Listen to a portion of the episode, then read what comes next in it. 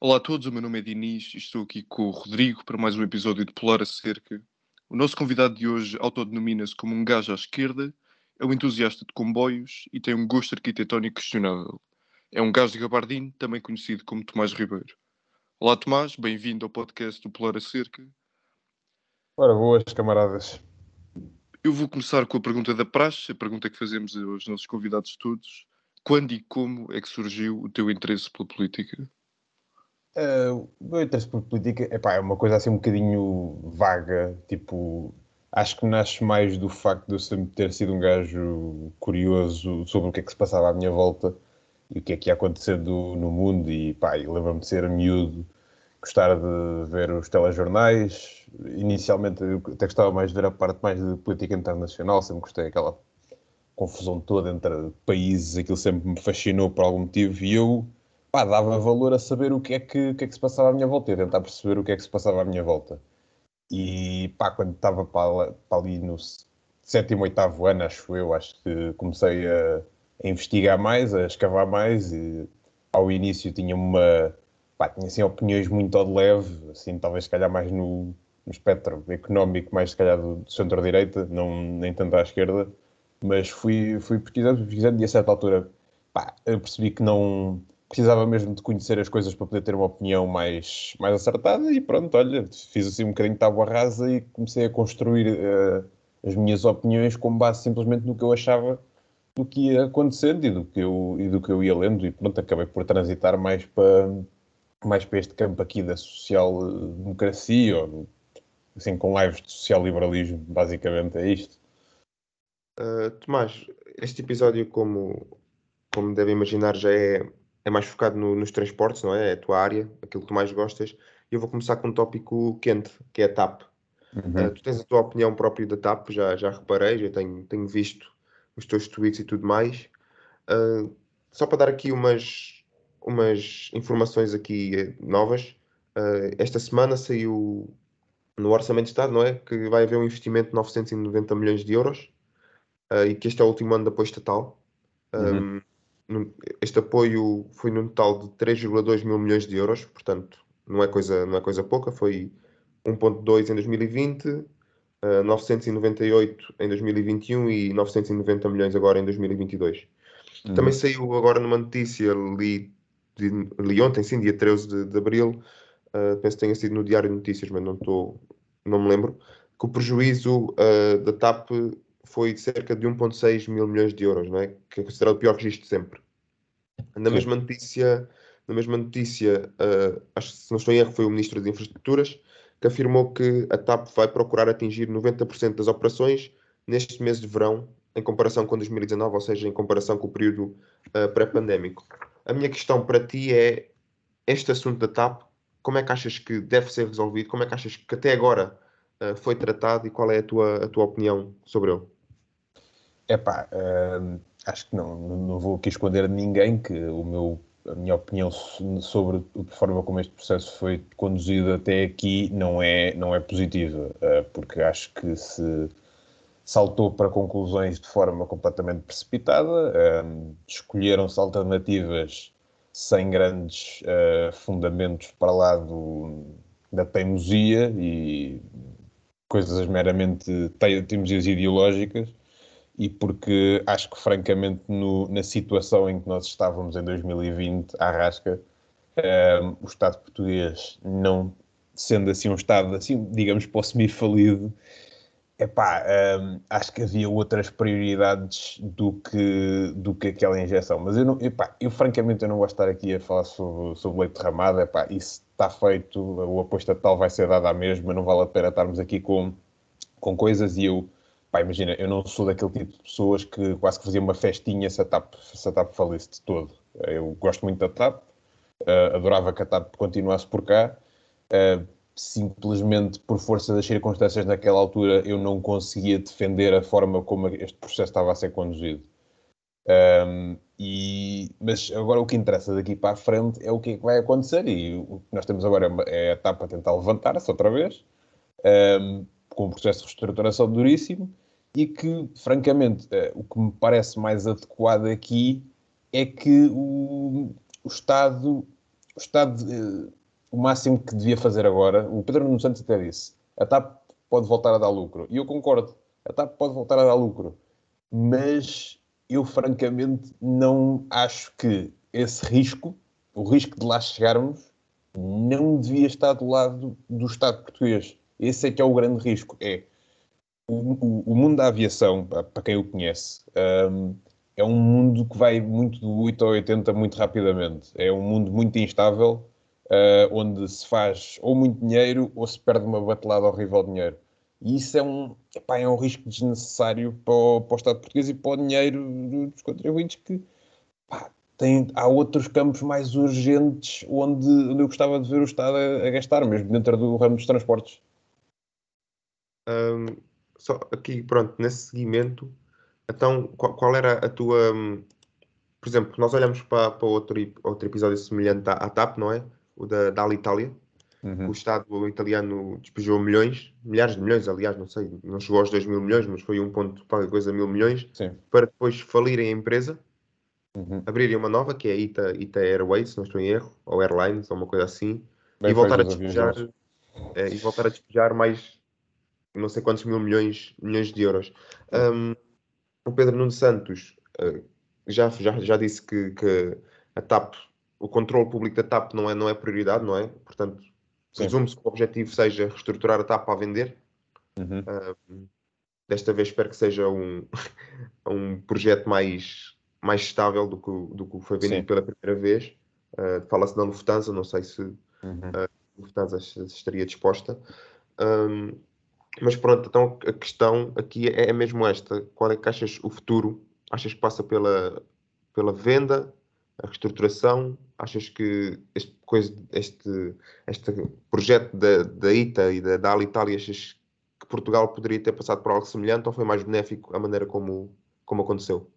Epá, imagina, um, mandar uma companhia aérea abaixo e depois fazer uma com os restícios um, é uma coisa sempre cara e que, tendo em conta o trabalho um, de aviões novos e de marketing e de branding que a TAP tem feito nos últimos anos seria mesmo mandar muito, muito dinheiro ao charco.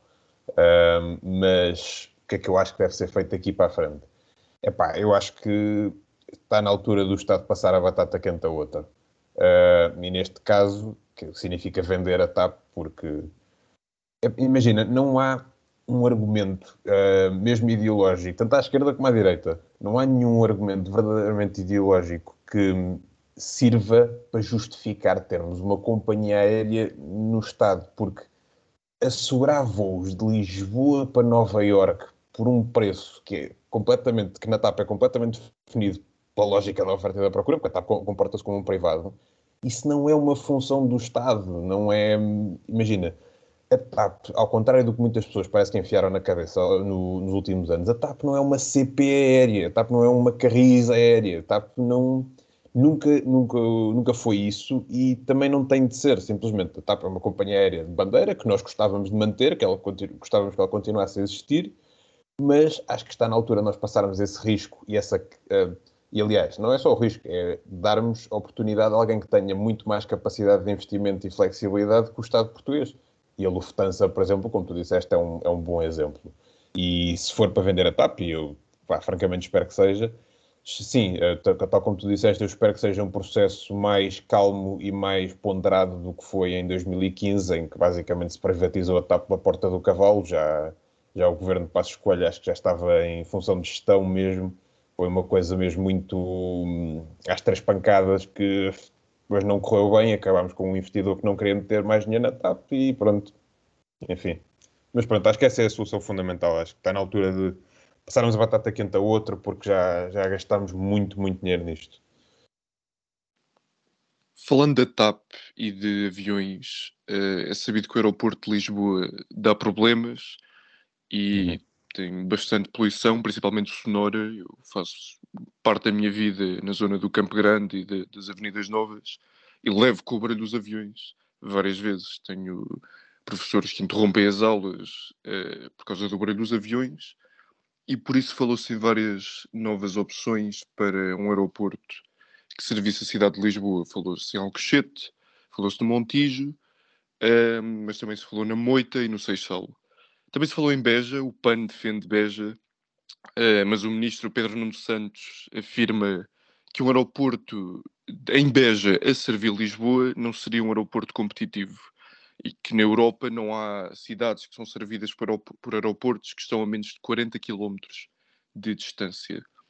Uh, gostávamos de saber a tua opinião acerca de uma possível alternativa ao, à que já existe, ao que já existe, o aeroporto Humberto Delgado, se és a favor que o aeroporto se mantenha onde está ou se és a favor de que o aeroporto vá para uma destas localizações que são faladas ou ainda para outra localização, como Leiria ou Coimbra até.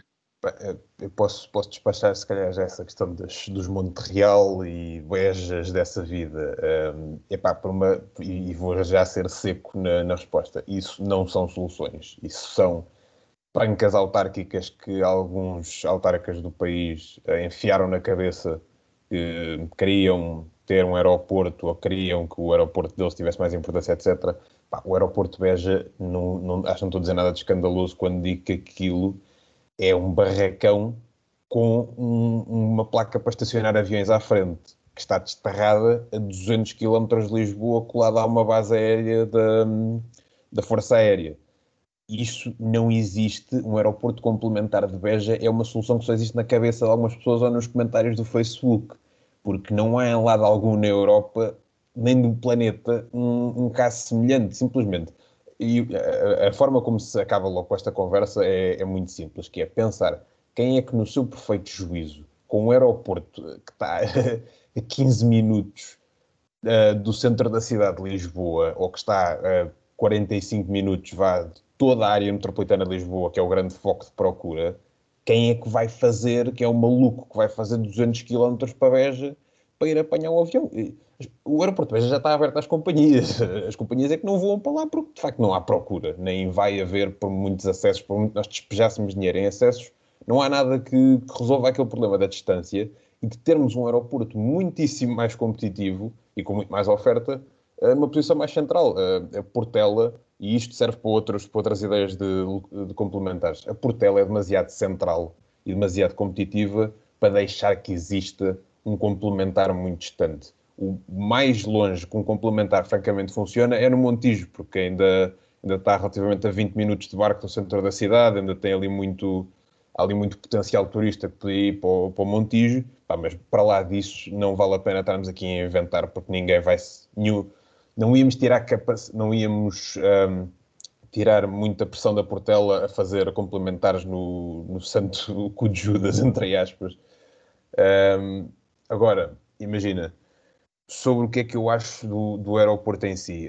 Um, obviamente que eu sou sensível aos, aos problemas que, que, o aeroporto da Portela tem, uh, e nomeadamente esse da, esse da poluição mas há, há, sempre aqui outras dimensões a termos em conta, porque construir um aeroporto não é, não é de graça, uh, mesmo que a ANA ajude a investir com o dinheiro das taxas aeroportuárias, uh, só pode pagar até um, até um montante X, e a partir daí é muito simples, a partir daí o que o Estado quiser é, o Estado tem que abancar, uh, e tem que, tem que o dinheiro, e de facto um, vamos agora entrar numa avaliação ambiental estratégica que vai, vai ser, digamos, o temas entre as, as, grandes soluções que nós temos, que são pronto, as três soluções que são o Portela principal, Montijo complementar, uh, Montijo principal e a Portela vai desaparecendo, ou o novo aeroporto em Alcochete, no campo de tiro de Alcochete, que aquilo não é bem no campo de tiro de Alcochete, aquilo é quase em, aquilo é quase em Canha, se forem ver ao mapa, uh, é muito longe. Essas três soluções, eu, eu acho que são as mais uh, credíveis dentro do leque do que foi estudado, são as mais sérias. Não vale a pena mesmo, não vale mesmo a pena estarmos a, aqui a perder mais dinheiro e mais tempo a estudar outras localizações do Arco da Velha, porque não. Epá, já chega. Vamos só focar-nos nas, nas concretas que temos, naquilo que pode ser estudado e, e vamos, vamos focar-nos nisto. Eu não vou aqui esconder que, que tenho uma certa preferência na, dentro dessas soluções, porque epá, apesar dos, dos mil e um artigos que se vai escrevendo e da opinião de algumas pessoas que ficaram muito agarradas e muito pessoalizaram muito esta, esta questão do novo aeroporto, epá, o Campo de Alcochete não é, um, não é aquele paraíso que, que tentam vender. Uh, é um aeroporto, seria um aeroporto muito caro de construir, estamos a falar de milhares de milhões de euros, qualquer coisa, incluindo acessos à volta de 7 mil milhões de euros, no mínimo, uh, que é um valor que eu acho que o Estado não está propriamente preparado para bancar e que, acima de tudo, é um, o, o, o Alcochete tem uma particularidade, que é, tal como eu disse, Alcochete, por causa da, da centralidade da Portela, só funciona como novo aeroporto, ou seja, só funciona se nós fecharmos a Portela e obrigarmos toda a gente a ir uh, para Alcochete. E isso, inevitavelmente, acarreta, pronto, acarreta problemas e um custo, um custo muito grande, um tempo de construção também maior. É um aeroporto uh, muito longe da cidade de Lisboa, estamos a falar de viagens facilmente de mais de uma hora de carro, por exemplo, de algumas partes da área metropolitana de Lisboa. Por exemplo, basta imaginar o que é que é ir, por exemplo, de Cascais ou de Sintra ou de Mafra uh, para Canha. É, é fazerem essa viagem e depois dizerem-me o que é que, o que, é que acharam. E não é, o que eu estou a dizer é, é uma solução válida, e é, mas não é a coisa espetacular que muita gente, francamente, tenta vender. Tem os seus problemas e, e, eu tenho pena, francamente, que esta, esta questão do aeroporto tenha ficado muito. Pá, as pessoas levaram aquilo muito a peito. A certa altura, isto já são 30, 30 anos de discussão séria disto. Pá, e alguns engenheiros mesmo. Epá, eu já noto que meteram a reputação da carreira toda em cima daquilo, que é a solução X, que é a solução X, e não aceitam absolutamente mais nada e sacam de tudo o que for preciso para conseguir justificar que eles é que têm razão, pá, porque já se deixaram levar naquilo. E é, eu não, não gosto da toxicidade, digamos assim, que isto, que isto atingiu, e eu espero que o, o ministro uh, Pedro Santos saiba trazer alguma paz e alguma calma quando a, a, a, avaliação ambiental estratégica estiver pronta, porque de facto nós precisamos muito dessa paz e, epá, e há que reconhecer uma coisa, uh, isto foi um assunto que se tornou muito politizado, mas isto lá no fundo é um assunto técnico. Um, os políticos aqui estão aqui para assinar um papel só, uh, porque as decisões não se tomam consoante o partido X quer no, no sítio Y e o Z quer no W. As, as soluções tomam-se consoante o, o, que for tecnicamente credível. O Montijo em si uh, é uma solução, nas, nas suas duas variantes, como principal ou como complementar. O Montijo tem uma localização espetacular, porque perto, está perto de Lisboa, perto de acessos, tem muito, tem muito espaço, ficaria próximo também da terceira travessia do Tejo, uh, e nesse, nesse sentido, e mesmo como complementar, pode funcionar de forma independente à Portela.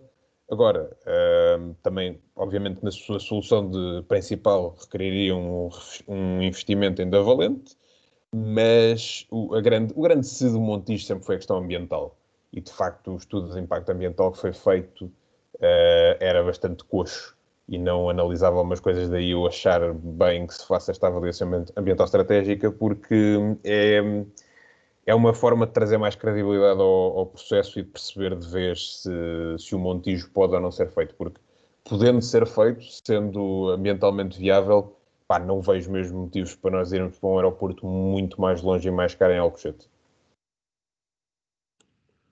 Uh, por, engraçado, no seguimento disso que estás a falar agora do Montijo, estive a ler uma notícia de 24 de janeiro uh, deste ano, do Expresso, precisamente sobre o aeroporto de Montijo, onde o ex-presidente do Laboratório Nacional de Engenharia Civil, o Dr. Carlos Matias Ramos, descreveu a, o Montijo, o aeroporto de Montijo e o projeto como uma péssima solução. Portanto, eu, eu acho engraçado eh, pronto, tem sempre esses problemas ambientais, não é? Sim, é... Eu, não, eu, não, queria pessoalizar muito, mas o, o engenheiro Matias Ramos é, é, uma daquelas pessoas que eu acho que levou isto já muito, muito a peito e já se deixou muito levar pela sua solução favorita, que é, que é Alcochete, e enfim, já o ouvi dizer coisas do estilo ah, Alcochete só custa 250 milhões de euros, pá, que é um valor absolutamente absurdo, 250 milhões de euros não dá para fazer uma pista sequer, portanto enfim, já não. Eu levo as, as opiniões de, de, alguns, de alguns técnicos já com grain of salt, porque já sei o que é que a casa gasta nesta questão, digamos assim.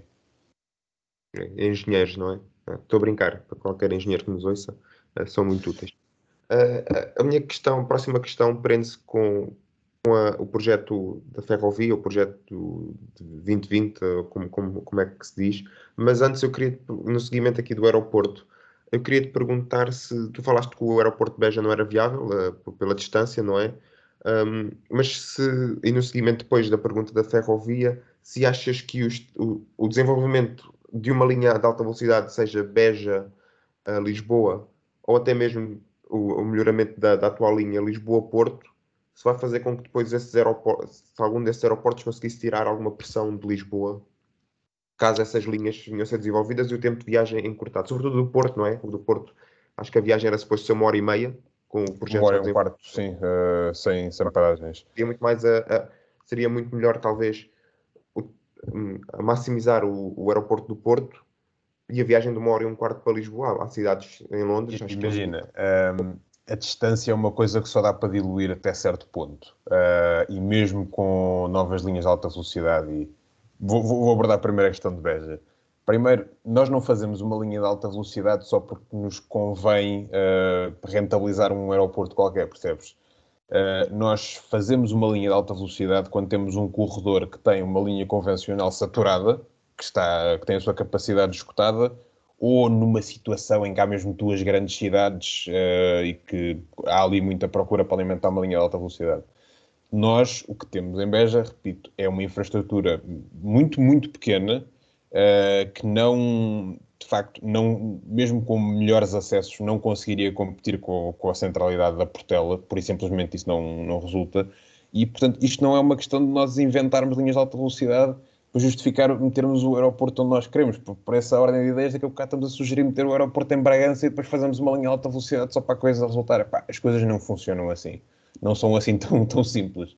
Agora, agarrando uh, num projeto, esse sim já muito mais sério, uh, é é o, projeto da linha alta velocidade de Lisboa-Porto, um, ehm, eu não acho que vai ter grande, grande impacto na questão do, de trazer pessoas do aeroporto de Lisboa para o Porto. Que, imagina, a, grande procura do aeroporto de Lisboa está na área metropolitana de Lisboa, da mesma forma que o Porto está no Norte.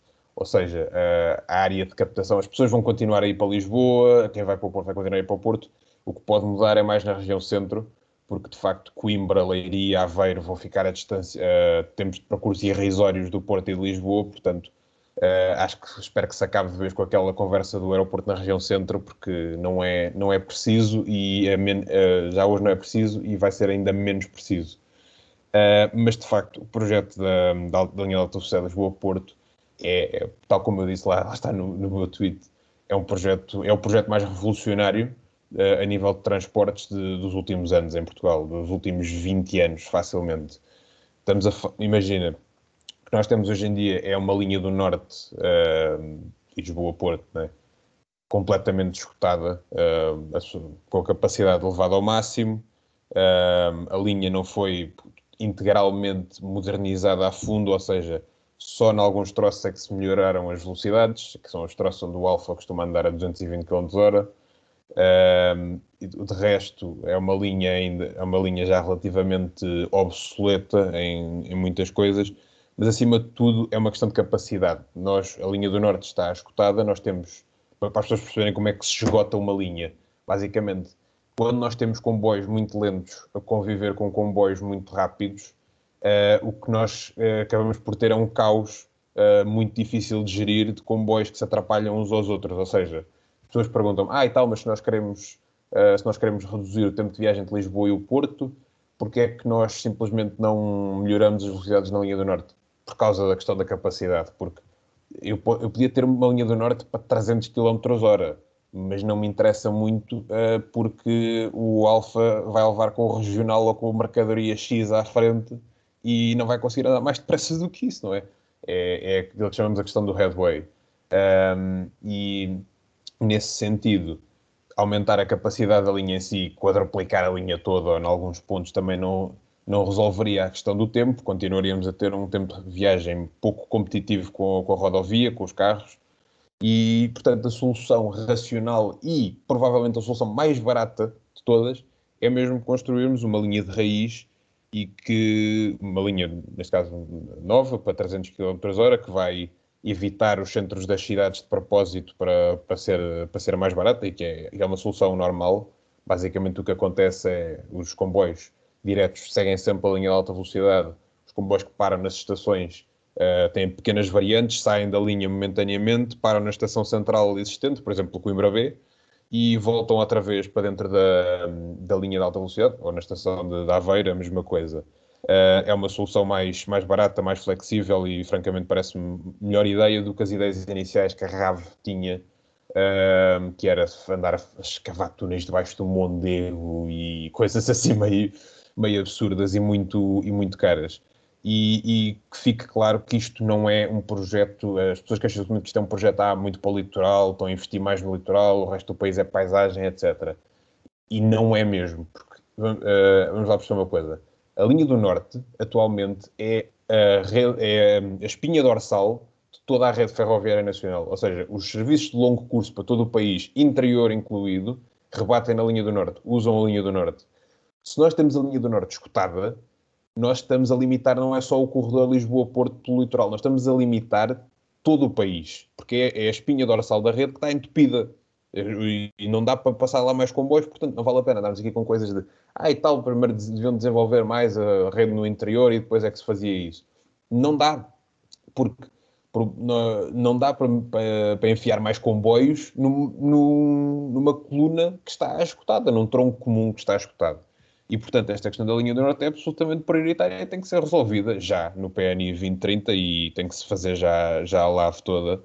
Uh, e acho que vai ser um projeto absolutamente uh, revolucionário, como a A1 foi, como a Autostrada 1 foi, porque vai permitir diminuir o tempo de viagem de longo curso para praticamente todo, todo o país. Vai acelerar todos os serviços, todos os serviços vão poder ser muito mais rápidos e porque uh, ganha-se mais capacidade na linha do norte que, que, podemos usar mais para regionais, para suburbanos, para comboios de mercadorias, que é, que é uma capacidade que nós também precisamos muito. E pronto, daí eu, uh, daí eu ser tão adepto deste, deste projeto e achar que ele é absolutamente fundamental para o, para o desenvolvimento do país. Pronto, ah, por acaso falaste, eu ia falar do teu tweet e tu, tu mencionaste o tweet. Só para citar o que é que disseste no dia 16 de março de 2022, Uh, passo a citar, senhoras e senhores, o maior game changer dos transportes em Portugal desde que chegou à A1. Uh, estavas a falar da, da nova linha Porto-Lisboa, não é? Do projeto. Sim. Já falaste aqui, falaste sobretudo da, da, da ligação norte. Uh, eu, queria, eu queria que tu fosses mais uh, em profundidade para, para, o resto do projeto. Eu estou aqui a ver, tenho aqui umas quantas questões quanto ao projeto, nomeadamente a, a, bitola, não é? Aquela coisa da. Houve muita discussão por causa da bitola ibérica como é que funcionaria, como é que funcionaria a, a ligação com, com, o resto da Europa, não é? Uh, se uhum. quisessem fazer um, um, projeto de alta velocidade que ligasse Portugal ao, ao resto da Europa diretamente. Estou uh, aqui a ver outra, outras coisas, por exemplo, uh, aqui se formos fazer uma viagem de Braga a Guimarães, que eu acho que é um, um pouco parvo, tem sido comboio para Lousado e depois de Lousado para Guimarães, não é? Não é uma ligação direta, por exemplo, entre dois grandes Sim. centros urbanos do Minho, entre Braga e Guimarães, acho que é uma, uma, uma parvoíce. Uhum. Existe autoestrada, não existe direto. Ah, estavas uh, a falar também da, da, da, saturação, não é? Da saturação da, da linha.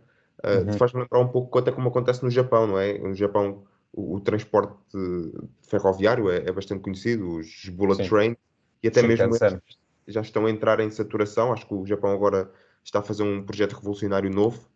Uh, com o maglev. Bullet train, não é? O maglev.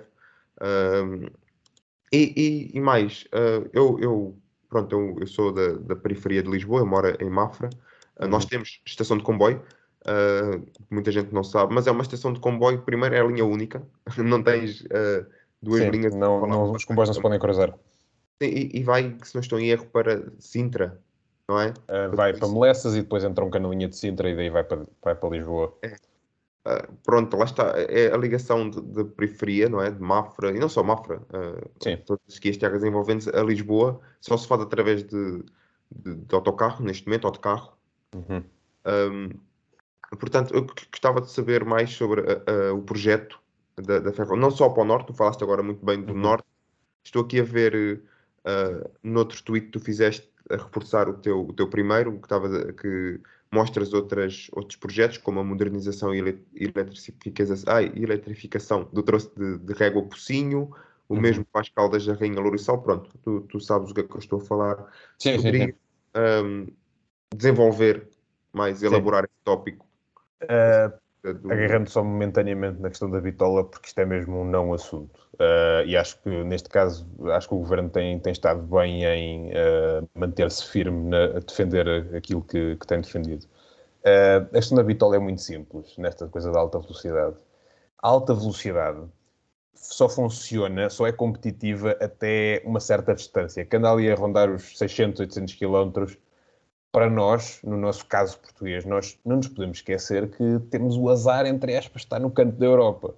A alta velocidade connosco só é competitiva, só consegue competir com o avião sensivelmente até Madrid. E já é com uma linha de alta velocidade integral de, de uma ponta à outra. Portanto, esta questão de, ah, e tal, precisamos da bitola uh, europeia para nos ligar à rede europeia, minha, eu pergunto, mas para quê? Porque, literalmente, ninguém, uh, ninguém vai, vai passar a andar num comboio de alta velocidade entre Lisboa e Berlim, ou Lisboa e Londres, ou Paris. Por muito que nós gostemos da ideia na nossa cabeça, o comboio não anda a 700, 800, 900 km por hora como anda um avião. Não anda. Portanto, não vale a pena estarmos aqui com esta, com esta treta da bitola europeia e por também dá-se a desculpa das mercadorias e não sei o quê. E quando, isto é, é só ridículo quando os, os, espanhóis estão fartos de desenvolver material circulante que pode andar, comboios que podem andar nas duas bitolas, têm, agora já têm vagões de mercadorias que podem andar nas duas bitolas. Epá, isto não se percebe como é que isto é sequer um assunto. Nós estamos a perder tempo uh, a discutir uh, uma coisa que simplesmente não é, não é um problema para nós. Nós Uh, a linha alta velocidade vai ser feita em, em bitola ibérica e muito bem, porque é a bitola que nós já temos na nossa rede e, e isto permite que um comboio, intercidades, um comboio mais, mais rápido, etc., possam entrar e sair facilmente da linha consoante aquilo que bem lhes convier. Uh, e pronto, não, não, nem, vou, nem vou alongar-me mais nisso antes que o Henrique Neto apareça aqui nesta conversa. Uh, sobre, sobre a parte, por exemplo, de Mafra e das, das ligações suburbanas, uh, de facto, uh, um, dos, um, dos, nossos problemas, o maior problema da ferrovia é que, de facto, nas nossas áreas metropolitanas falta densidade à rede e falta qualidade à rede. E Mafra, de facto, praticamente não é servida, simplesmente a linha do Oeste passa lá perto e alguém decidiu chamar uma estação Mafra. Um, e, de facto, nós precisamos de pensar melhor que, que rede é que nós queremos para as nossas áreas suburbanas, porque nós vamos precisar de novas linhas. Mafra, por exemplo, é um bom exemplo disso e posso falar desta questão da linha do Oeste, da chamada variante da Malveira, que constitui uma, é basicamente é uma nova entrada da linha do Oeste em Lisboa. A linha do Oeste é muito limitada pela volta gigante que vai dar a Sintra e, e é uma linha muito obsoleta, tem um traçado super antiquado, os comboios não conseguem andar depressa e há um, existe um projeto dentro da comunidade ferroviária que seria fazer uma ligação direta entre a Malveira e Lisboa a passar por, por Louros e por Odivelas e ali entrar depois por, por Sacavém, que seria uma ligação muitíssimo mais rápida da zona norte da área metropolitana e de toda a região oeste uh, a Lisboa. É outro projeto também muitíssimo importante que depois até podia ser complementado, por exemplo, olha, no teu caso, com um ramal uh, que, que, fosse depois para, para a Mafra e para a Ericeira e que conseguisse cobrir toda esta zona da área metropolitana com serviços suburbanos. A questão de Braga-Guimarães é, é, a mesma, é, anda, andamos para ali a discutir metrobuses, eh, faixas bus glorificadas em Guimarães e em Braga e não sei quê, e já se falou de metros ligeiros para ligar as duas cidades. Pá, não inventem. Não inventem, ok? nós temos duas pontas da rede uh, ferroviária pesada em Braga e, em Guimarães, juntem-nas. Não, não inventem mais, mais problemas onde eles não existem. Façam depois até uma ligação a Barcelos, se quiserem, para criarmos ali uma rede mais, eh, mais densa. Eu acho que essa é uma ligação também muito importante que está, que está em falta.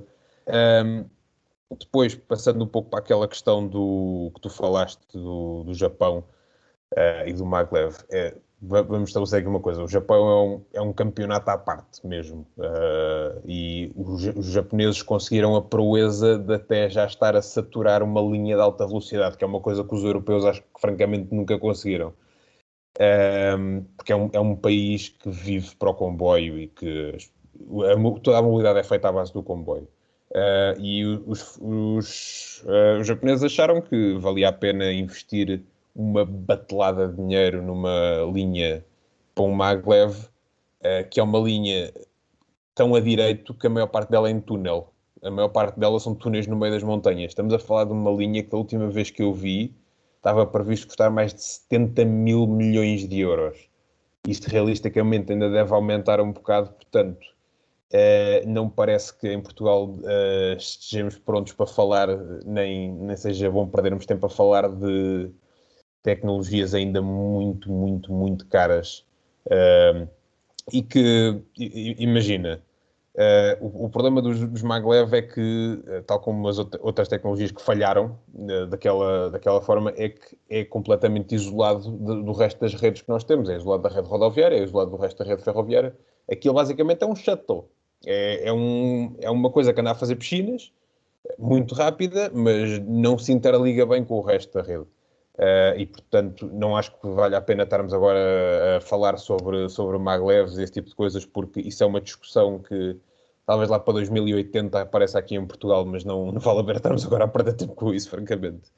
Em relação àquilo que tinhas falado das eletrificações e das modernizações, é importante dizer que o, o PNI 2030, que é o plano de investimentos para, para 2030, uh, eh, não inclui só a linha de alta velocidade Lisboa-Porto. Esse é o maior investimento, mas há muitos outros investimentos uh, de modernizar linhas, uh, acabar eletrificações que ficaram por, um, por, por fazer, inclusive algumas coisas do Ferrovia 2020 que se atrasaram para o, para o PNI 2030 e todo, tudo, todo esse conjunto uh, é que dá uma rede forte. E obviamente que não é só espetar uma linha de alta velocidade que nós vamos resolver os problemas todos da rede, temos estrangulamentos de, de capacidade nas áreas metropolitanas, entre, por exemplo, entre Contumil e Hermesinde, uh, temos entre um, Romarieiro e o Braço de Prata, que é, um, que é o maior estrangulamento de capacidade em toda a rede, Uh, temos a questão da ligação da linha de Cascais à linha de cintura em, em Alcântara, para podermos ter comboios diretos de Cascais ou Eras Algés até ao, até ao Oriente.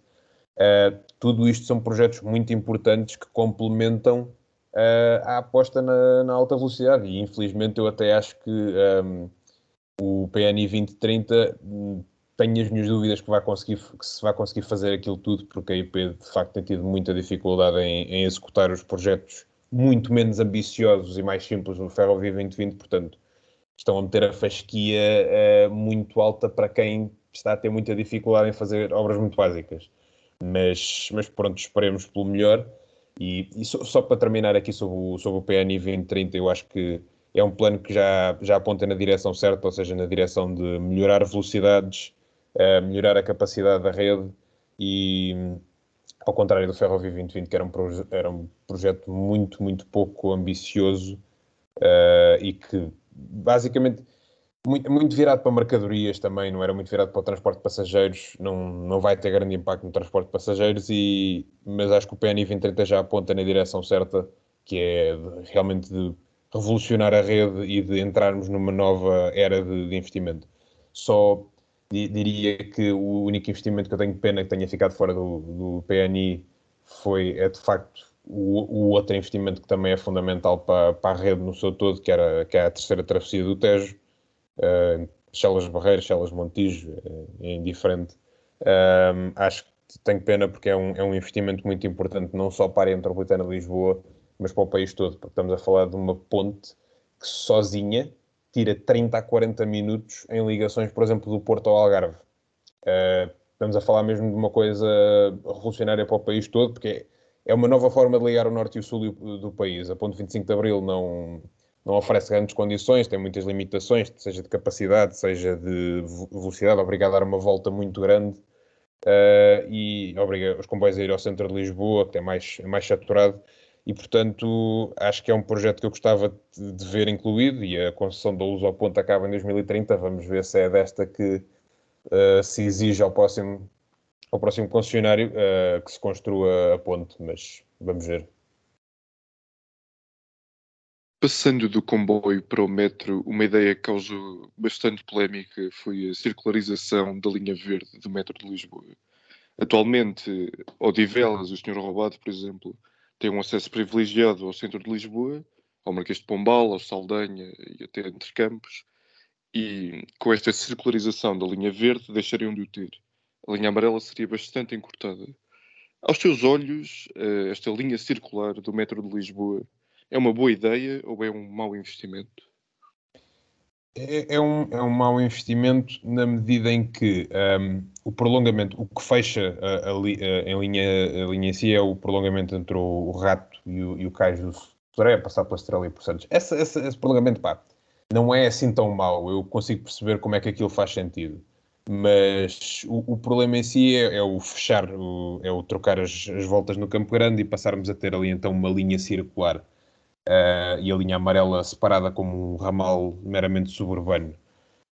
Um, eu não acho que seja uma boa ideia por uma razão muito simples: é que a circularidade da linha circular não serve para nada. Uh, para uma linha circular funcionar, fazer sentido, primeiro tem que ter uma certa dimensão maior que esta linha circular não tem. Depois tem que ser uh, interceptada por muitas linhas radiais que, que a alimentem e que justifiquem termos ali uma linha uh, às voltas a distribuir passageiros pelos vários, pelas várias linhas radiais. E depois porque, para uma linha circular fazer sentido, nós precisamos de uma sucessão quase perfeita de pontos que precisam de ser uh, interligados uns com os outros. E não é isso que nós temos em Lisboa. Aquilo que se, que se está a fazer em Lisboa é agarrar em duas linhas radiais, seja, que radiam do centro da cidade para a periferia, e amorfanhar aquilo numa espécie de linha circular para dizer que também temos uma linha circular no meio de Lisboa. E não, não faz sentido, imagina. A circularidade só interessa se tu quiseres ir para ir da Alvalade à cidade universitária de metro, dar a volta ao Campo Grande para passear. Epá, não, aquilo não, não, aquela circularidade não serve para nada e só prejudica, lá está, quem hoje em dia vem de zonas mais periféricas para o centro de Lisboa. E, aliás, vai prejudicar muito o planeamento da rede do metro a longo prazo, porque isto uh, troca as voltas todas, ou troca os sítios onde nós uh, poderíamos antes fazer uh, interfaces entre linhas vão, vão mudar. Isto, isto muda tudo, muda o planeamento todo da rede. E, enfim, isto já está em construção, não vale a pena estarmos aqui também a chorar sobre o leite derramado e a nova disposição do Campo Grande vai ainda permitir uma, uma operação em loop, ou seja, vindo de Telheiras, descer pela linha verde para o Cais do Estreito, depois subir pela linha amarela para ali acima até o Campo Grande e Olivelas, um, que é a solução que o, que o Carlos Moedas defendeu e que nesse caso é, eu acho que é, é, a solução que faz mais, faz mais sentido e eu acho que também francamente quando se inaugurar aquilo e com o passar do tempo, eu acho que vamos, vamos todos chegar a essa conclusão óbvia uh, de forma um bocado dolorosa e acho que, entre tanta coisa, há de ir ao sítio, mas de facto não é um bom investimento. Foi a forma como ele foi decidido foi completamente tosca, foi decidida de forma completamente teimosa. Uh, o PS não quis ouvir as, as alternativas. Diga-se passagem que a composição que foi feita, por exemplo, pelo PCP, pelo PSD, pá, também não foi de grande qualidade, eles não davam eh, alternativas muito credíveis, só mesmo no final, quando a coisa já estava a avançar. Uh, e tenho pena que seja, enfim, este uh, a visão que se tem para o Metro de Lisboa, porque de facto há muitos outros investimentos importantes uh, que ficaram para trás e que, enfim, vão, ter que, vão ter que esperar mais um pouco. Em 2026 já vamos ter o prolongamento da linha vermelha até as, até as Amoreiras, Campo Infante Santo e Alcântara. Vai ser, um, vai ser um prolongamento muito importante do metro, mas uh, tal como eu até disse num artigo meu, depois há, há, uma questão para resolver na segunda circular, que precisamos de facto de um, de um arco norte à rede do metro, precisamos que a linha vermelha está no aeroporto que intercepte as várias linhas radiais que passam, que cruzam a segunda circular, a linha verde, amarela, azul, uh, é outro projeto muito importante e que, acima de tudo, eu sinto que não está a haver muito, não há muita ambição para a rede do metro e não há a ambição necessária uh, que nós precisamos para, para de facto mudar a mobilidade em, em, em Lisboa. Mas vou-me vou ficar só pela linha circular e vou resumo a minha opinião como não é positiva, mas enfim, já, já está no terreno, portanto agora não vale a pena estarmos aqui a chorar mais. Uh, outro projeto que vai entrar agora em julho, não é? Dia, supostamente dia 1 de julho, mas já, vamos o mês de julho, vamos dar ao governo, sabemos como é que Portugal funciona, pode demorar um bocadinho. Em julho é o projeto da Carris Metropolitana. Uh, segundo as, os dados oficiais, dados pelo, pelo, pela própria instituição, é um investimento de aproximadamente 1,2 mil milhões de euros. Uh, procura aumentar o serviço já disponível em mais de 35%, são cerca de 820 linhas para 2,8 milhões de clientes, é as expectativas que procuram. Uh, tem como bandeira a promoção da sustentabilidade ambiental, com a renovação da frota. Sei que querem pôr uma frota bastante, bastante recente, com, com autocarros todos XPTO. Uh, uma coisa que me surpreendeu, primeiro era o número de bilhetes que, que havia já, que eram cerca de 902, vão passar para 3. Uh, sei que vai haver uma área que está dividida em quatro áreas. Sei que vai haver uma área que já começou antes, penso que seja ali para. Sei que é na margem sul. São, uh, são quatro lotes, basicamente. É a margem norte dividida em dois, dois e, a mar, e, a margem sul dividida em dois também. Penso que a área 4 na margem sul já começa mais cedo do que dia 1. Sim, sim, sim. É ali no Montijo e Alcochete é, e Setúbal. A minha questão é, primeiro, uh, o que é que podes uh, explicar mais em, em detalhe sobre esse projeto? Qual é a tua opinião sobre esse projeto? Uh, e ligado a esta pergunta, eu gostava também de perguntar sobre a sustentabilidade dos transportes públicos, né? É uma coisa muito recente, é uma coisa que se fala muito do ambiente. a renovação da frota vem, vem ajudar isso. Um, e é quase um seguimento, não é? Uma, duas questões aí. Uma, como é que o governo pode incentivar os transportes, não é? Que é uma coisa muito importante, sobretudo para tirar os carros uh, da área de Lisboa, que é o, uma, uma questão bastante, bastante pertinente, sobretudo quando temos agora coisa, uh, coisas como a, Almirante Reis, não é? Uh, das, da, da, das ciclovias e, e dos carros. A Lisboa é uma cidade muito, muito poluente, acho que já recebeu várias multas da, da, de, por parte das instituições europeias pela, pelo, pela poluição. Portanto, eu gostava que desenvolvesses este projeto da carrismo metropolitano? O que é que tu achas? O que é que vai trazer de benéfico? E como é que vai, vai melhorar uh, os transportes públicos em toda a área metropolitana? Uh, a, minha, a minha opinião é bastante positiva e acho que, aliás, é uma coisa que já devia ter, ter sido feita há mais tempo. O, o, um dos grandes problemas que tu tiveste até agora nos transportes em Lisboa é que tu tinhas cada município uh, a viver no seu quintal e não queria saber dos outros. E tu tinhas as coisas muito compartimentadas Uh, os, os, vários operadores rodoviários não se coordenavam minimamente entre si, tínhamos uma rede bastante caótica, pouco coordenada, uh, e acho que a carreira metropolitana é um passo fundamental que se dá para unificar uh, os transportes em Lisboa, e acho que até é um processo que deveria continuar daqui para a frente, dando, dando mais poder a transportes metropolitanos de Lisboa.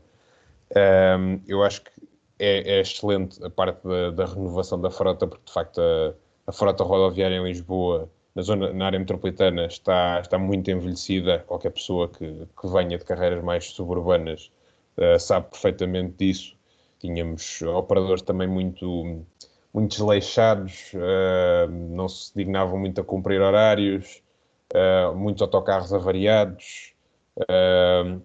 E, e, francamente, acho que a Carris Metropolitana, ao impor um novo contrato com, com, com os concessionários, um, com um contrato mais exigente, que, que, por exemplo, estabelece um teto máximo do que é que pode ser uh, a idade média da, da frota dos autocarros, uh, isso força uh, a que haja um serviço com muito mais qualidade e, que, e o facto de estar tudo unificado numa só marca facilita muitas coisas para, para os utentes. As pessoas passam a ver um sistema muito mais simples, até porque a bilhética passa a ser muito mais simples, e, e passamos a ter um sistema muito mais coeso e bem organizado Uh, portanto, acho que acho muito bem que se, que se, tenha avançado com isto. Sobre a questão de como é que nós podemos uh, melhorar os transportes públicos em Portugal, nomeadamente nas, nas áreas metropolitanas, um, ehm, esta questão dos autocarros é importante, claro, e a questão das ciclovias também. Mas eu gostava de realçar aqui uma coisa que eu infelizmente não vejo muita gente dizer em Portugal e isso preocupa-me um bocado, que é um, ehm, as, as grandes áreas metropolitanas do mundo têm bons transportes por uma coisa, porque aquela rede toda é todo aquele sistema é anda aos ombros de uma rede metroferroviária gigante. Ou seja, uh, nós vamos a Tóquio, vamos a Nova Iorque, vamos a Paris, vamos a Madrid, vamos a Londres, etc. São tudo cidades que têm redes de metro e de comboio gigantescas. E é mesmo gigantescas, tendo em conta o, o que é que é o nosso standard aqui em Portugal. Eu acho que um dos problemas que nós temos tido no último, nos últimos anos é que andamos a tentar sacar daqui alguma espécie de um milagre quando temos uh, as nossas redes uh, ferroviárias muito pouco desenvolvidas ainda. Ou seja, o metro de Lisboa e do Porto não têm a dimensão que precisam de ter para aguentar, de facto, uh, muitos utentes no, nos transportes públicos, não têm a dimensão e a abrangência que precisam para forçar, de facto, aqui uma mudança de mentalidades e que as pessoas possam realmente começar a deixar mais o carro em casa. A mesma coisa para, para a densidade das nossas uh, redes suburbanas. É preciso mais linhas suburbanas, é preciso, lá está, uma linha no norte de, de, de Lisboa, é preciso uma terceira travessia e uma linha na, na, zona oriental da margem sul, pelo menos depois é preciso interligar aquelas linhas todas umas com as outras, com mais, com mais ligações periféricas. Uh, lá, o projeto da segunda cintura ferroviária, esse tipo de coisas que são afundadas lá nos, nos planeamentos do Estado Novo. Uh, ou no Porto, por exemplo, falta a linha do Val do Sousa, falta aproveitar muito melhor a linha de Leixões, que podia ser um, um, um eixo de mobilidade fundamental. Há muita coisa ainda por fazer mesmo. E nós, isto não vai, a mentalidade das pessoas, os hábitos das pessoas não vão mudar só à base de mexer em tarifários, em bilhética ou de ter autocarros mais bonitos e mais pontuais a circular. Se nós queremos realmente forçar uma grande mudança de hábitos de mobilidade das pessoas, nós vamos, como, como se costuma dizer de forma até um bocado negativa, nós vamos ter que gastar muito botão e vai, vamos ter que construir muita linha de metro, muita linha, uh, muita linha suburbana, porque as pessoas uh, não vão deixar o carro em casa uh, por, quando a alternativa é fazer duas ou três viagens de autocarro, ou duas viagens de autocarro e uma de metro com transbordos pelo meio. As pessoas não vão largar o carro assim. A única forma de nós termos de facto uma mobilidade diferente é olharmos à nossa volta no mundo e percebermos o que é que as outras, o que é que as outras grandes cidades fizeram. Foi construíram redes de metro enormes, construíram enormes redes de, de comboio e, e, precisamos de aplicar cá essa filosofia. E se nós queremos realmente fazer aqui um mudar o jogo, temos que apostar mais nesse, nesse lado e não podemos estar só a bater na mesma tecla de fazer mais ciclovias, fazer mais, uh, melhorar os autocarros, são, são pontos muito importantes, atenção, na mobilidade, mas são sistemas uh, secundários que servem de alimentação a um sistema muito maior, mais pesado, que, que é, o, é, o, topo, digamos assim, na, na, capacidade de transportar pessoas, que são os sistemas ferroviários, os, os metros, os, os, elétricos e os comboios. E temos que realmente que mudar essa, essa mentalidade em Portugal, porque senão, é pá, não vamos passar da cepa torta. Outra reforma feita na área metropolitana de Lisboa foi ao nível dos passes. Passámos a ter um navegante municipal, que é válido em cada município à escolha do utilizador, e um navegante metropolitano. O PCP, por exemplo, fixação deste passe num só, é que seja válido para toda a área metropolitana de Lisboa a um preço fixo. Algo que se fala também é a gratuitidade a longo prazo ou médio prazo dos transportes públicos na área metropolitana de Lisboa. Uh, sei que és contra esta gratuitidade, pelo menos a uma, a uma primeira fase. Não és a favor, pelo menos é a ideia que eu tenho. Gostava que desenvolvesse um pouco uh, esta ideia, porque pelo menos à primeira vista parece algo bastante positivo, termos transportes públicos grátis na, na ótica do utilizador e parece algo que vai atrair novos utilizadores que normalmente não utilizam os transportes públicos uh, a utilizarem-nos. Uh, eu posso explicar isto de uma forma muito, muito simples, que é, vou, vou, dar, uh, vou dar um exemplo. Vives na periferia de, de Lisboa ou do Porto, é, é, indiferente.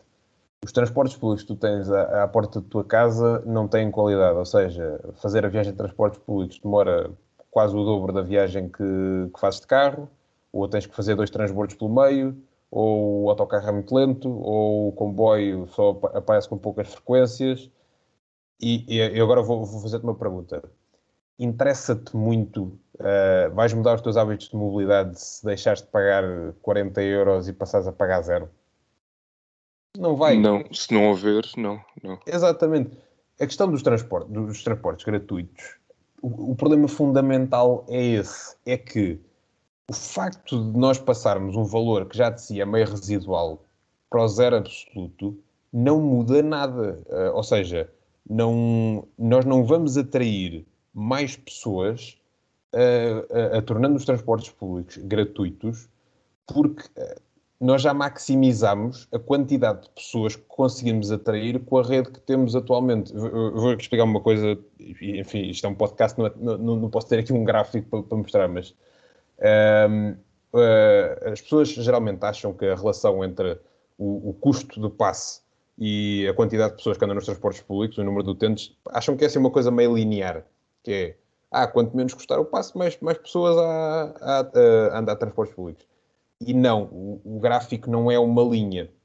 O gráfico é uma curva e que, quando chegamos ali a um ponto em que se quebra a barreira do preço, que foi o que o, o parte uh, fez quando, passou, quando passou a haver o passe único de 30 e 40 euros, foi isso que se fez. Quebrou-se a barreira do custo, ou seja, o custo deixou de ser um impedimento para as pessoas andarem em transportes públicos, o passe é virtualmente gratuito a toda a população, com descontos previstos para quem beneficia da ação social, para grandes famílias, etc.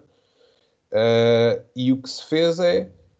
A situação que tu vives hoje em dia é que ninguém, anda ninguém se inibe de andar de transportes públicos porque são caros. Porque os transportes públicos hoje em dia são mais baratos do que qualquer alternativa uh, de andar de carro, especialmente ao preço que está a gasolina. Isto significa o quê? Significa que esta ideia dos transportes públicos gratuitos é só desviar dinheiro do investimento real que nós precisamos na rede, a expandi-la e a melhorar a, a, a rede que temos, estamos a desviá-la para um capricho de, de, marketing, entre aspas, político, uh, que é passar um valor residual que as pessoas podem pagar para o zero absoluto sem, sem motivos para isso. Ou seja, uh, parece bom no papel, mas aquilo depois não tem grande não tem grande substância na realidade, não vai atrair mais pessoas, porque tu já, já, já atraíste o máximo que consegues com, com a rede atual que tens. Não, não, dá, não podemos andar aqui a fazer piruetas uh, indefinidamente para evitar a realidade dura que temos, que é temos uma rede pouco abrangente e ainda pouco desenvolvida que precisa de ser, precisa de ser expandida e as pessoas ficam sempre meio as pessoas não conhecem, ficam sempre assim meio estranhadas porque é que, porque é que eu não acho que os transportes públicos gratuitos seja uma boa ideia, é por isso, não é porque eu seja contra a gratuitidade em si, uh, de forma ética ou ideológica. A questão é que, no contexto em que Portugal vive, em que temos as nossas áreas metropolitanas, não faz sentido neste momento nós estarmos a falar desse tipo de, desse tipo de medidas, porque há outras coisas muito mais urgentes para resolver e que trazem muito mais pessoas para o transporte público. E mesmo, e, e vou ser franco, mesmo que nós tivéssemos essa rede bem desenvolvida, há outras questões aqui também, não é? Temos um Estado que não tem propriamente estofo financeiro para andar a, a suportar tudo isto, uh, e, mas acima de tudo, quando tu vais a, a, às, às, grandes metrópoles do, do planeta, Tóquio, Londres, Paris, uh, Madrid, Nova Iorque, dessa vida, nenhum daqueles sítios, nenhum daquela, nenhuma daquelas cidades tem transportes públicos gratuitos. Nenhuma. Têm redes brutais e não têm transportes públicos gratuitos. Na Europa, as únicas duas cidades que eu me recordo que aplicaram essa, essa medida da gratuitidade foi Luxemburgo e Tallinn, na Estónia, que são cidades que, comparadas com as nossas áreas metropolitanas, são cidades muito pequenas, que têm redes muito mais pequenas e ligeiras, têm estados por trás que também têm estofo financeiro para, para arcar com, com aquelas medidas e, portanto, quando, se, se, se, o que nós olhamos como exemplo são as grandes redes de transporte público uh, do mundo, não vale a pena estarmos aqui a perder tempo com esta ideia e, e francamente, enerva-me um bocadinho que, por exemplo, o PSD e, uh, e, o Bloco de Esquerda tenham andado tão em cima disto e a fazer bandeira eleitoral disto, quando francamente é uma medida que não, não nos serve praticamente para nada. E enfim, enfim.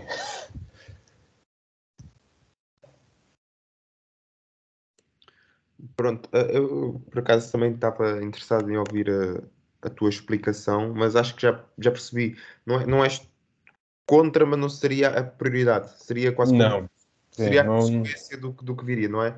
Eu entendo que é, é mais a importância é aumentar a rede. Uhum. A, a gratuidade devia, se houvesse tal que está a falar, o gestor financeiro, uh, também depois o gestor financeiro até viria como uma consequência do aumento da rede. Toda a gente sabe que uma, uma rede de transportes maior significa uma economia mais, mais móvel e uma economia melhor, não é? Sobretudo ali na, tanto na ferrovia como, como no, nos transportes públicos. Uh, não, já não me lembro. Um, sei que houve um estudo nos Estados Unidos um, que acho que era por cada dólar que se punha no investimento de transporte público, em output económico, uh, direto ou indireto, acabava-se por receber 4, uma coisa, uma coisa assim, já não me lembro, já foi há um. E os americanos investem muito pouco em transporte público, portanto vê lá bem isso. Pois, pois, e os Estados Unidos têm uma rede de transportes públicos, sobretudo um, suburbanos, muito, muito, muito fraca.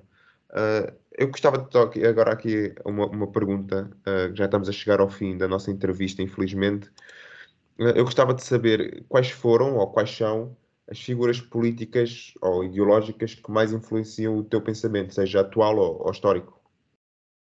Epá, uh, vou-te ser honesto. Eu, o meu pensamento é, é, é, muito influenciado mais pelo aquilo que eu vou vendo e pelo que, pela minha opinião que eu vou formando. Imagina, não, uh, nunca me encostei muito ao, ao pensamento de, de, grandes figuras históricas para, para justificar assim as minhas, as minhas opções. Eu acima de tudo, sou uma pessoa que não perco muito tempo a, a meter-me em caixas e procuro ser assim mais flexível consoante a, a realidade e vou-me adaptando, mas pá, se pudesse puxar assim de algumas pessoas que orientam um bocadinho a minha forma de pensar, uh, ou que, figuras que admiro, posso puxar uh, do meu presidente dos Estados Unidos favorito, uh, o Franklin Delano Roosevelt, grande que grande presidente que salvou o país da, da miséria financeira com um grande plano expansionista uh, e que teve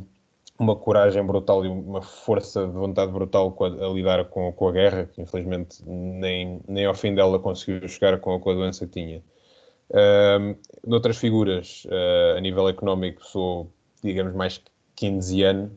Uh, sou, sou, digamos assim, um mini fã do, do John Maynard Keynes, mas, uh, por exemplo, se tu me perguntas assim de figuras portuguesas que eu, que eu admiro, francamente, eu acho que não te consigo dar assim nenhuma. Eu, eu admiro algumas características uh, em algumas pessoas, mas não há ali nenhuma pessoa que eu concorde, tipo, uh, uma percentagem tal que diga, é pá, esta pessoa é assim uma, uma referência para mim. Mas, dando assim uma, uma chega final, eu tenho pena que parece que uh, um problema político que nós temos, especialmente aqui na área dos transportes, é que se perdeu muita ambição nos últimos anos e estamos a, estamos a falar mesmo de, de um nível de investimento relativo, ainda relativamente baixo. Uh, parece que as pessoas, os políticos, não estão dispostos a investir ainda assim muito, não, não há uma real mudança de mentalidades e uh, preocupa-me um pouco que nós, por exemplo, a nível de planeamento da rede de transportes, ainda nem consigamos igualar minimamente, por exemplo, o que o Estado Novo fez. Acho que, acho que as, dá para perceber o quão mal nós estamos quando o Estado Novo fez um trabalho melhor nesse, nesse campo do que, do que se anda a fazer. Um, e acho que essas mentalidades têm que mudar e tenho pena que, francamente, os últimos dois governos, ou grupos de governo, digamos assim, de António Costa e de Pedro Passos Coelho, imagina, acho que foram governos circunstanciais e que tenho alguma dificuldade em, em, em ver ali alguma grande visão para o país, uh, pelo menos. E francamente, enfim, não, lá está, não, não andando aqui a defender bancas rotas nem, nem nada do género. Acho que nós, se queremos mudar também um bocadinho a política em Portugal, e, e é um recado à minha geração também, uh, acho que é preciso hum, tirar um bocadinho o mofo e, da política e as pessoas mobilizarem-se para, para termos mudança com outra atitude e com outra ambição, meter o standard mais elevado, porque pá, o standard onde ele está hoje em dia dificilmente vai mudar o mundo, digamos assim. Portanto, aprendemos aqui duas coisas hoje: é que o, o Tomás não é humano da teoria e está aqui explicitamente a dizer para não continuar. É isso que ele está, que ele está a dizer. Portanto, não continue a, a votar. Uh, Tomás, foi um prazer ter-te aqui connosco hoje. Uh, aprendi muita coisa. Por acaso, isto era, era um, um, episódio que eu já estava muito desejoso para fazer há muito tempo. Uh, sei que temos, temos gostos semelhantes, sobretudo ali nos comboios e no, nos aviões. Portanto, eu agradeço o teu tempinho, uh, teres vindo aqui Parece. falar connosco e quero agradecer-te do fundo do coração. Sempre para as ordens, sempre para as ordens. E... Obrigado por teres vindo, mas E dizer ao- aos nossos ouvintes, para agradecer também aos nossos ouvintes por, por terem, terem ouvido aqui o, o episódio do Tomás e que iremos ter mais, não é? E que, pá, para continuarem a ouvir os outros, espero que, que gostem também dos outros episódios e desejar um resto do mundo e a toda a gente.